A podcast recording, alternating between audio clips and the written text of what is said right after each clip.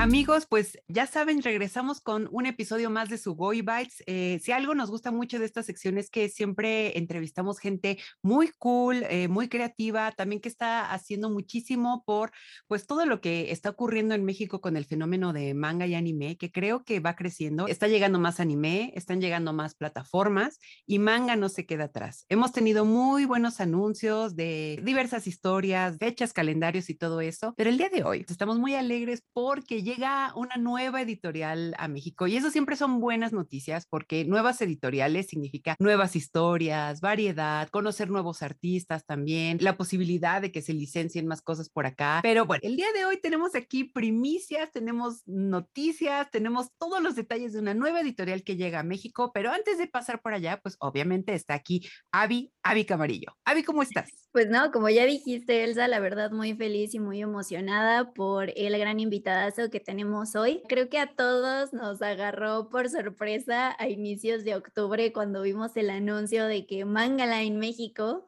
justo ya iba, ya iba a estar aquí. Recuerdo que tú y yo fue así como de, ah, no manches, ya viste esto, claro, hay que postearlo, qué emoción, que no sé qué, y qué anuncios van a traer y todo. Pero justo hoy nos va a acompañar Miguel Ángel Telles, que es editor en jefe de Mangaline en México. Y pues ya queremos ver, pues, qué nos platica, si nos va a dar sorpresas de algo o no. Pero pues bueno, quizás ya me estoy adelantando un poco más, pero pues démosle la bienvenida a Miguel Ángel. Uh. hola, hola, ¿cómo están? Muy, muy felices de, de, tenerte aquí para que nos des esta noticia. La verdad es que creo que fue un poco de sorpresa. Yo, evidentemente, como me entero del 90% de todas las cosas ya en mi vida, fue por redes sociales. Como ya saben, estamos en grupos de manga y anime en Facebook y todos los grupos de manga de, ¿ya vieron qué va a pasar? Y la noticia como pólvora, ya todo el mundo lo estaba comentando. aparte, no llevaba ni una hora el anuncio y ya había como algunos posts de, ¿qué creen que traigan? Y yo, amigos, dejen que primero lleguen, pero vamos, que es justamente, em, creo que esa es una, la, reacción esperada, pero también una reacción muy, muy rica, ¿no? Como, wow, la gente sí se emociona por esto. Entonces, empecemos con, con esta entrevista para ver si nos puedes, eh, antes de hablar de, de, la llegada de Manga Line a México, contarnos un poco sobre ti, sobre tu experiencia en el mundo del manga, el anime también, de estas historias, que nos des un poquito de background para conocerte un poco mejor y romper el hielo. Claro que sí. Eh, muchos me conocen porque he sido traductor de japonés a español He trabajado en proyectos de anime, en proyectos de manga. En manga trabajé mucho tiempo con Caligrama para Panini. Traduje Dragon Ball, traduje Sailor Moon, traduje Bleach que fueron los principales. Trabajé junto con Towers Entertainment para las Toolbox de Sailor Moon. Traduje por ahí unas películas para Konichiwa Festival. Entonces, sí he estado eh, por ahí, sobre todo con la traducción, ¿no? Es como un parte más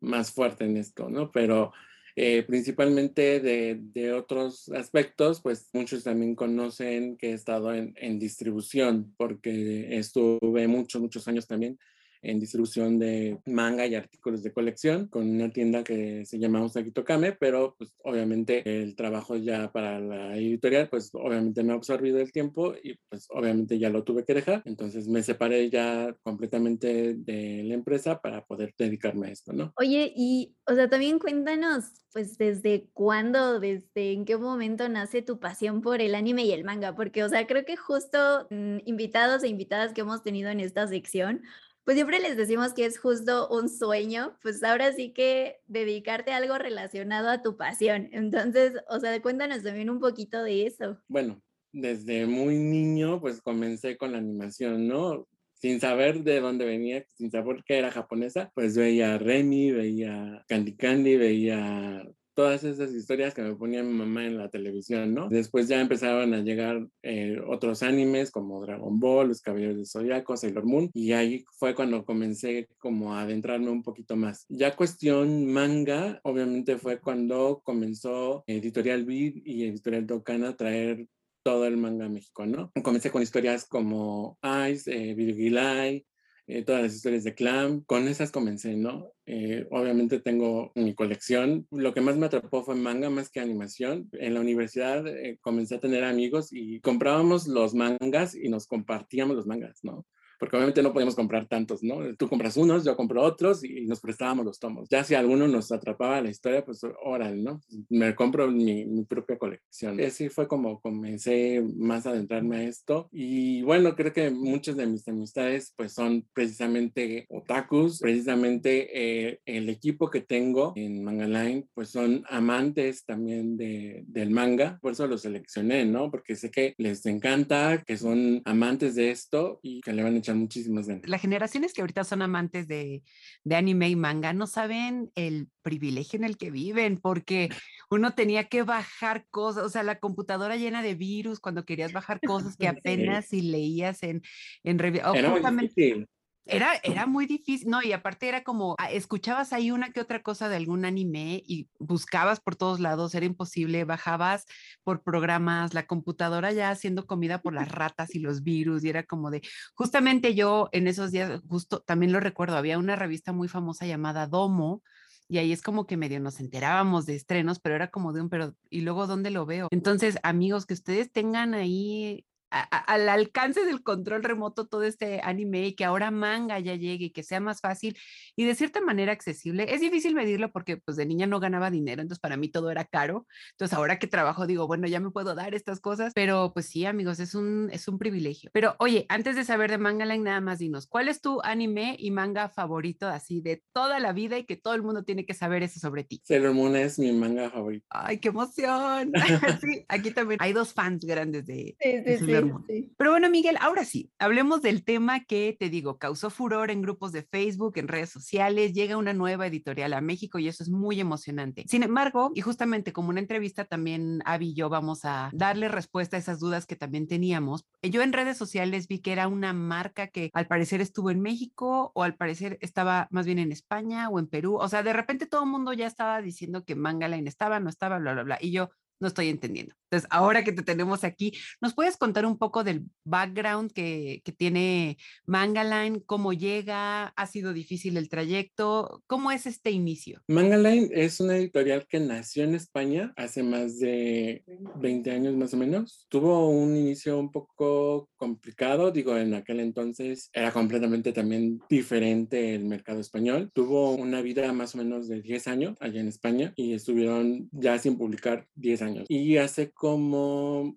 un poquito más de un año, comenzaron los que iniciaron la editorial un canal en YouTube en donde estaban platicando precisamente todo lo que vivieron con la editorial. Ahora se dedican a dar cursos de coaching y entonces propusieron dar un curso para crear una propia editorial. Entonces yo también ya estaba en, en ese proceso de empezar a buscar crear una editorial, pues también los contacté para aprovechar, ¿no? Digo, ya, ya que pusieron todo en bandeja de plata, pues vamos a aprovechar. Justamente también en ese momento ellos también propusieron ocupar su marca, porque en mm. la marca como Mangaline, pues también los mismos japoneses ya la conocen. Los japoneses comenzaron a proponerles ser el enlace entre las editoriales japonesas y las nuevas editoriales. Todo se fue dando y ahora tienen la marca tanto en España como en México, como en Perú, y pues también hay una rama que va a ser online. Qué padre que justo hayas tenido esta oportunidad, o sea, que más bien también de ti haya nacido el, pues nos hace falta más editoriales de manga en México, ¿no? Porque creo que a veces es muy fácil pensar que una marca internacional pues se acerca a nuestro país y es como de, bueno, pues vamos a irla metiendo, pero creo que es mucho mayor esfuerzo el decir, no, pues alguien de aquí más bien hizo el esfuerzo de traerlo, ¿no? Y de que siga creciendo esta industria que pues ya nos ha demostrado que sí tiene pues lectores y lectoras, ¿no? Y o sea, justo creo que también en esta duda de las conexiones entre España, Perú y ahora México, pues estaba esta pues duda de, de, si iban a compartir licencias o si de cada quien iba a tener como sus propias licencias para cada uno de los países. Y ahora que también mencionas este proyecto en línea, pues si se iban a llegar a compartir pues con esa parte o no. Entonces justo es, es esa como la pregunta, o sea, si podrían llegar a compartir licencias, no sé, Perú, España y México, o en realidad tú estás como enfocado en buscar cierta selección de títulos y a la vez o sea, cómo, en qué se están basando aquí en México para buscar ciertos títulos. En realidad, el catálogo, cada quien selecciona el catálogo que quiere tener para su propio territorio. No compartimos la información entre ninguna de nosotros.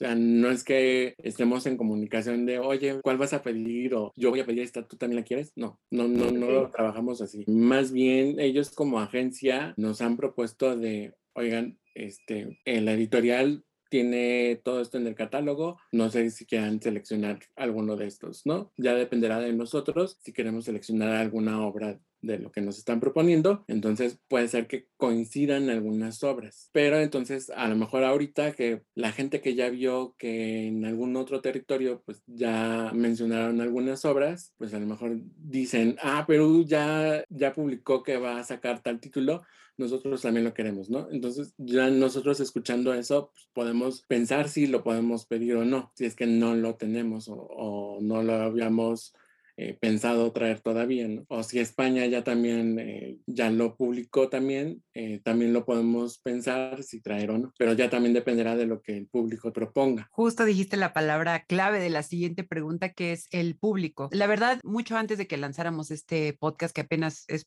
prácticamente nuevo, pero ya habíamos visto cómo el movimiento, pues el fenómeno otaku, anime, manga y todo esto ha ido creciendo muchísimo. Y hemos visto cómo los fans no solamente piden muchos estrenos en cine, en tele y todo esto, sino que también manga, que a mí me encanta, me encanta porque eh, justamente el hecho de que haya un público, se traen mejores cosas, se traen nuevas propuestas y es. Entonces, como te mencioné, yo me enteré en redes sociales y todo el mundo ya estaba haciendo post de hagan sus listas, ya estaban mandando peticiones, apenas apenas abrieron redes sociales y ya estaba ahí la lista Santa Claus. O sea, la gente quiere nuevas historias, eso no me queda muy claro.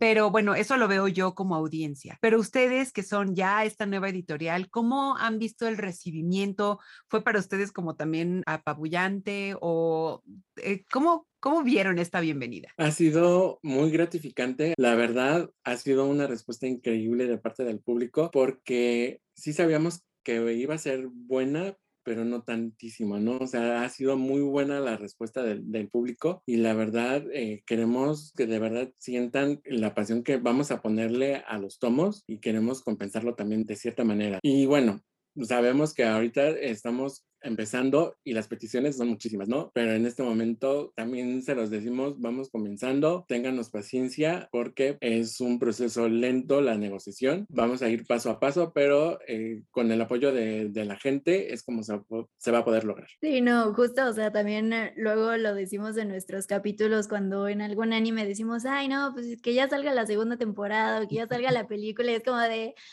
a ver, amigos, no es como hacer enchiladas y hasta las enchiladas tienen su chiste y llevan su tiempo, o sea, todo es un proceso también, o sea, ustedes no solo es conseguir licencias, ¿no? O sea, también es hacer las traducciones, eh, pues no sé, ver cómo van a ser las portadas, me imagino, no lo sé. Oye, es un proceso muy grande y pues sí, o sea, no dudo que en algún futuro empezarán a tomar eh, pues más las peticiones de los fans, pero ahorita es como de, pues a ver, espérenos, déjenos verle como las licencias, catálogos que ya tenemos para irlos trabajando, produciendo y ya después vamos viendo pues qué, qué quiere la gente, ¿no? Pero, o sea, justo pues digo, o sea, no, no es que aquí ya abunden muchísimas editoriales de manga, pero sí, sí hay un par.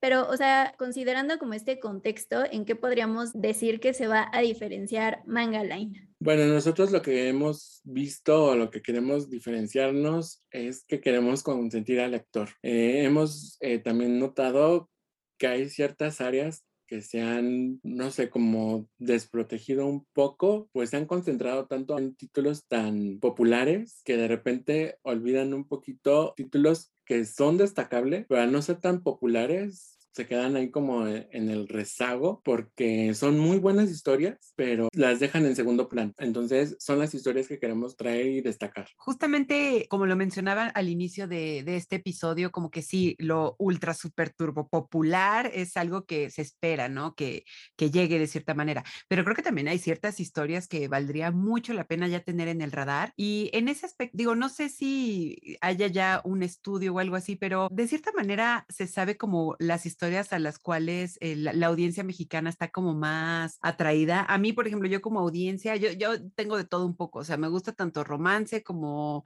exceso de sangre, como robots, como todo, ¿no? Pero vamos, que yo sé que soy como esta audiencia como ecléctica, que le gusta de todo, pero podríamos decir que hay uno o dos temáticas que les interese y que a ustedes como que digan, mm, hay que ponerle atención a esto? Sí, hay como varios géneros y de hecho es algo que también queremos como romper, porque algo que hemos dicho también, nosotros no queremos basarnos en las demografías porque nos han preguntado, ¿van a traer shonen? ¿Van a traer shoujo? Y entonces lo que queremos romper es con ese esquema de la demografía. Vamos a ir por género. Por eso estamos como tratando de romper tantito el esquema. Ahorita los títulos que hemos ya mencionado van dos líneas que es la aventura y el drama. Entonces vamos a irnos más por los géneros que por las demografías, porque nada más les dicen shoujo y, y luego luego lo tratan de casar con el romance y entonces ya muchos o ya no le dan la oportunidad y entonces creen que ya es algo meloso. Siento que también a veces tratar ya demografías como que ya se está quedando muy en el pasado, ¿no? Porque justo Shoujo era pensado como solo para chicas, jóvenes, justo por esto que mencionas, ¿no? De que el romance y todo es rosa y es como de, pues a ver, ¿no? Ahí está Sailor Moon, que o sea, la neta es que si hay hombres que les gusta Sailor Moon y no porque sea Shoujo, es que, ay, no, tienes prohibido leer esto. O al revés, ¿no? Que el shounen, que igual supuestamente era igual solo para chavos y no sé qué, y es como de, Amixis, vean Demon Slayer, a todo el mundo nos encanta ahorita Demon Slayer. Entonces, sí, yo también soy de esa idea de que ya como que definir títulos por demografía ya está como muy, pues sí, ya se está quedando como muy, muy en el pasado. Pero igual, así ya también metiéndonos más en, en las dudas que tenemos de los títulos, de las llegadas, pues no sé si ya nos puedas ir platicando eh, pues un poco más de dónde vamos a poder encontrar los títulos de Manga Line o qué precio van a tener. No sé, no sé qué detalles ya nos puedas ir diciendo. El primer anuncio que hicimos fue Dororo no Kunichan de Hiroyuki Takahashi. Está planeado para salir en enero. Va a tener un precio de 129 pesos. Esta historia es un seinen, es una parodia. Lo estamos catalogando como aventura. Es, trae un poquito de comedia. Tiene tiene muchas, muchas referencias a anime. Y a animes de todo, ¿no? Desde la misma pose de, de, Sailor Moon, tiene por ahí este, referencias a muchos del mundo otaku, del mundo pop. Eh, no sé si ahí pueden ver a, unos famosos cantantes. Toda la historia trae así, ¿no? Y, van a encontrar muchísimas, muchísimas referencias de animación, de películas y se van a divertir muchísimo con, cuando El otro lanzamiento es Double de Ayako Noda. Igual va a ser para enero de 129 pesos. Este es un drama. Eh, son dos actores, Takara eh, y Yujine, que es el de lentes. Es el, el doble de Takara en, en la obra pero es el que nota que es un buen actor, el que lo está apoyando. El otro se empieza a meter como en, en el papel y de repente luego tiene como su bloqueo y se mete tanto en el papel que se queda en el personaje. Yo digo que a las Fuyoshis les va a gustar. Perfecto, perfecto. Gran audiencia.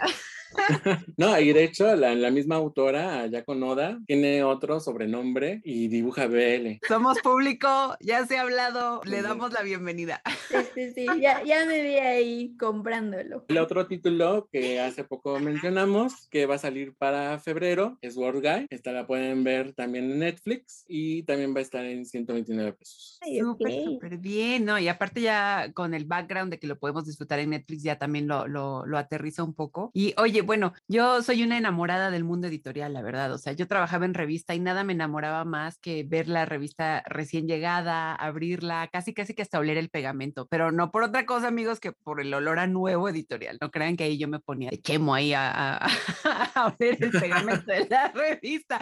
Era por mero amor editorial. Pero esta pregunta va desde ese mismo amor. Em, ¿Cómo van a ser las eh, impresiones? Digo, es una nueva editorial ahorita. Van a sacar estos primeros números. Va a traer cubre polos va a tener alguna edición especial? ¿Qué podríamos esperar en estas primeras ediciones y cómo podría evolucionar? Bueno, conociendo ya el mercado mexicano, vamos a respetar lo más parecido al tomo japonés, que va a ser sobre cubierta. Eh, el papel va a ser eh, blanco, papel bond. Vamos a ver eh, qué regalitos van a tener en cada tomo. ¡Ay, qué emoción! Siempre se agradece, obvio, ya tener el tomo aquí, pero luego el que le pongan ese extra es como, ay, me siento apapachada directamente desde el editorial, ¿no? Oye, pero igual justo una duda es el dónde vamos a poder conseguirlos, ¿no? O sea, va a ser como directo en su página, ustedes van a poner como ciertos puntos de venta igual físicos, platíganos también un poquito más de eso. Sí, efectivamente vamos a tener eh, la venta en línea en la página de internet que es mangaline.com.mx, ahí van a poder hacer su compra en línea y bueno, de todas maneras vamos a llegar a los puntos de venta habituales que ustedes conocen, que son las tiendas especializadas. Trataremos de llegar también a las grandes cadenas. Todavía estamos por confirmar en, en cuáles de todas ellas vamos a estar y estamos viendo otras opciones, ¿no? Todavía no les, les puedo confirmar. Oye, pero igual me llama la atención algo que, que en el sitio, o sea, viene como puntos line. ¿Eso ya, ya saben cómo va a funcionar? Sí, los puntos line son precisamente para los que estén comprando en línea. Son como, así que los puntos para que canjeen cosas o les hagan los tomos más baratos en compras posteriores. No, pues ya nos vimos ahí con eh, de cliente consentido y todo eso. Exactamente es eso. Obviamente, ¿no? Ah, sí, ah, eso siempre es, va a ser un punto a favor. También algo que he visto yo en estos grupos de manga y anime es que pues luego la gente, como decía Abby, ¿no? O sea, yo me acuerdo que hay episodios donde yo digo, hombre, ¿qué te puede costar hacer una temporadita más de, de anime? ¿Qué te cuesta? O sea, un mes, una semana. O sea, obviamente no, es puro sarcasmo, amigos. Yo sé que eso te lleva casi que mucha salud mental, antes que tiempo, muchísima salud emocional y todo esto. Pero bueno, yo lo veo con, con los demás usuarios en estos grupos, ¿no? De manga, que ya están como pidiendo cosas, ya están mandando las peticiones, wishlist, están hablando de todo esto. Pero tú que ya estás en este business, ¿qué es lo que te gustaría que supiera la audiencia de, de manga sobre esto? Porque sí, sabemos que es un proceso lento, sabemos que hay licencias, sabemos aparte también que la manera en que se hacen las cosas en Japón es diferente para acá. Y aparte creo que, bueno, esto tú me podrás decir, pero según yo cuidan muchísimo sus licencias también. Luego hay algunas para las que son súper celosos. Hay un anime y manga que se llama eh, Kamisama Hashimemashita y ah, por ahí alguien ponía como, es que yo sé, los rumores, ¿no? Los rumores entre otakus de que es que a mí me han dicho que son muy celosos y que nunca van a dar esa licencia y ya sabes. Pero tú que estás aquí, ¿qué puedes decirnos que deberíamos saber? Bueno, es cierto que los japoneses y en general los orientales son celosos con sus cosas, sí es cierto. Digo, también he trabajado con chinos y tengo amistades que trabajan con coreanos y en general los orientales sí son muy celosos con sus productos y, y se entiende porque es parte de su cultura. Y bueno, no ven las cosas igual que los occidentales. Pero pues no es tanto de que no quieran dar sus cosas, ¿no? Eh, por ejemplo, eso de decir que no, no quieren que se dé una licencia, no es 100% así, ¿no? O sea, no es que una licencia no la den y no la quiero compartir, ¿no? Es llegar a un acuerdo. Habrá casos excepcionales, por ejemplo, todo el mundo sabe que la licencia de Candy Candy no se puede conseguir, pero es otro motivo, no es que la editorial no la quiera dar, es el motivo que las autoras están peleadas y para poder conseguirla necesitan la firma de las dos. Pero como están peleadas, pues es un poquito muy complicado, ¿no? Pero ya es como algo diferente. Entonces, no es que no quieran, más bien no se quieren complicar la vida. Entonces, no es un proceso sencillo, puede tardar mucho tiempo, por ejemplo, muchos han dicho que hay licencias que tardan años en conseguirse y si es cierto. Sí, no, y me imagino que también, o sea, justo trabajar ahorita con cada uno de los títulos, o sea, que ya tienen confirmados y las licencias, pues justo como decía Elsa, ¿no? No es algo de, ay, unas semanas, un mes, o sea, sino que sí es un proceso que lleva su tiempo y también pues muchas dinámicas de que o sea, pues también no sé qué tan grande ahorita sea el equipo de Mangaline, ¿no? O sea, cómo estén manejando lo de las traducciones, pues es que hay que mandarlo a imprimir, nos gustó, eh, las pruebas de los colores y todo, entonces me imagino que sí es algo muy, muy complejo. Sí, ese es, todavía eso es otro reto, ¿no? Es porque una cosa es lo de las licencias es una cosa aparte y ya lo, editorial es otro mundo, ¿no? Entonces son dos cosas completamente distintas y dos equipos completamente diferentes. Oye, hace un momentito mencionaste algo muy interesante y ya casi como para ir, este, como pensando en nuevos títulos y todo esto, pero dijiste que has trabajado, por ejemplo, con eh, China. ¿Hay posibilidad de que Manga piense en los manguas justamente que traigan como obras de estos lugares o más bien vamos a pasitos bebé y primero trayendo cosas de, Japón. Ahorita vamos como a pasitos bebé y de hecho es algo que también quiero como que la gente lo tenga en mente, precisamente como todavía no, no hemos publicado en físico todavía, hay editoriales con las que no hemos podido llegar hasta que no tengamos nada impreso. Hasta que ya tengamos algo impreso ya puedo llegar y demostrar y mira lo que he publicado, ¿no? Por lo menos para que vean que ya hemos trabajado algo. Entonces va a pasar lo mismo si quiero llegar a un mercado como China o Corea. Hasta que no tenga ya algo ya impreso, porque con ellos va a ser un poco diferente, porque es un mercado completamente diferente y que pues precisamente es un poquito entre comillas, inexplorado, a lo mejor también para el mercado mexicano. Sí, he visto que lo piden, pero leve, o sea, no tanto como lo, lo japonés, pero sí he visto que como que luego hay en algunas peticiones otras editoriales y, y, es interesante también porque eso demuestra que eh, la audiencia mexicana sí como que ya se empapa más de estos temas y está abierta. Solamente que como editorial supongo que sí, pues es otro proceso. Es que si uno piensa que es como hacer pan, o sea, les voy a hacer honesta, pues ese es el problema aquí, pero no, amixes, como pueden ver, pues, pues no es tan fácil. De verdad que seguimos felices con la llegada de Manga Line a México. Nos encanta que hayas podido platicar con nosotras porque pues así también resolviste muchas dudas que nosotras teníamos, pero que también habíamos visto que, que abundaban por ahí. Y ya también nada más para ir cerrando, Miguel Ángel, o sea, que ¿qué igual le dirías a la gente que todavía no se ha metido al 100 en el mundo del manga? Porque, o sea, a pesar de que somos muchos, pues no somos todos, podríamos ser muchos más.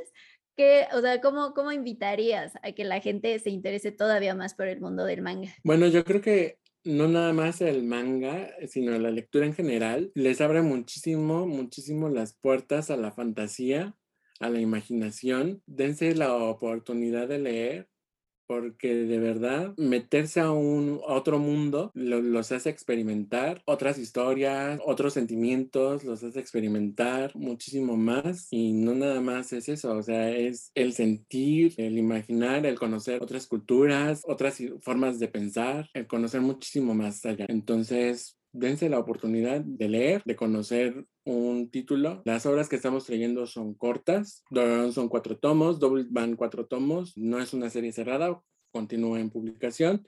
Sorgai son los primer, la primera parte son seis tomos, tiene una continuación de siete tomos y bueno, espero que se den la oportunidad, son unas historias muy buenas y seguimos este, trayendo más historias muy buenas con mucho sentimiento, que eso es lo que queremos que ustedes sientan, los sentimientos que imprimen los autores en cada historia, ¿no? Perfectísimo. Pues estamos muy emocionadas con este anuncio, con esta nueva editorial eh, y como lo mencionas, conocer nuevas historias, nuevas propuestas. Estoy segura que todo el mundo ya los tiene en el radar, ya está siguiendo todas las redes sociales y eso. Y pues nada, lo que nos queda es desearles muchísima suerte, muchísimo éxito y pues también agradecer que nos den esa oportunidad de conocer estas nuevas historias. No, muchas gracias a ustedes también. Y bueno, nada más también queda agradecer el apoyo de la gente. Con el apoyo de ustedes podemos este, salir adelante y triunfar. Pues muchísimas gracias Miguel Ángel y pues esperemos seguir teniendo más noticias de, de, ustedes, de luego que traigan. Ojalá que luego puedas igual regresar más adelante a seguir platicándonos pues sobre noticias, sobre los títulos o simplemente para fanear. También estás súper invitado a, a venir a platicar con nosotras. O chismes del mundo editorial. Los chismes del mundo editorial son lo mejor. Claro que sí. Pues muchas gracias, Amix, por habernos visto, escuchado en este episodio de Sugoi Bites. No se olviden igual de correr a escuchar los episodios que tenemos en Sugoicast y seguirnos en Twitter, en Facebook, en Instagram. También estamos ahí en TikTok y escucharnos en Spotify, en YouTube y en cualquier lado donde Anchor nos permita estar. Muchas gracias y nos seguimos escuchando en la próxima.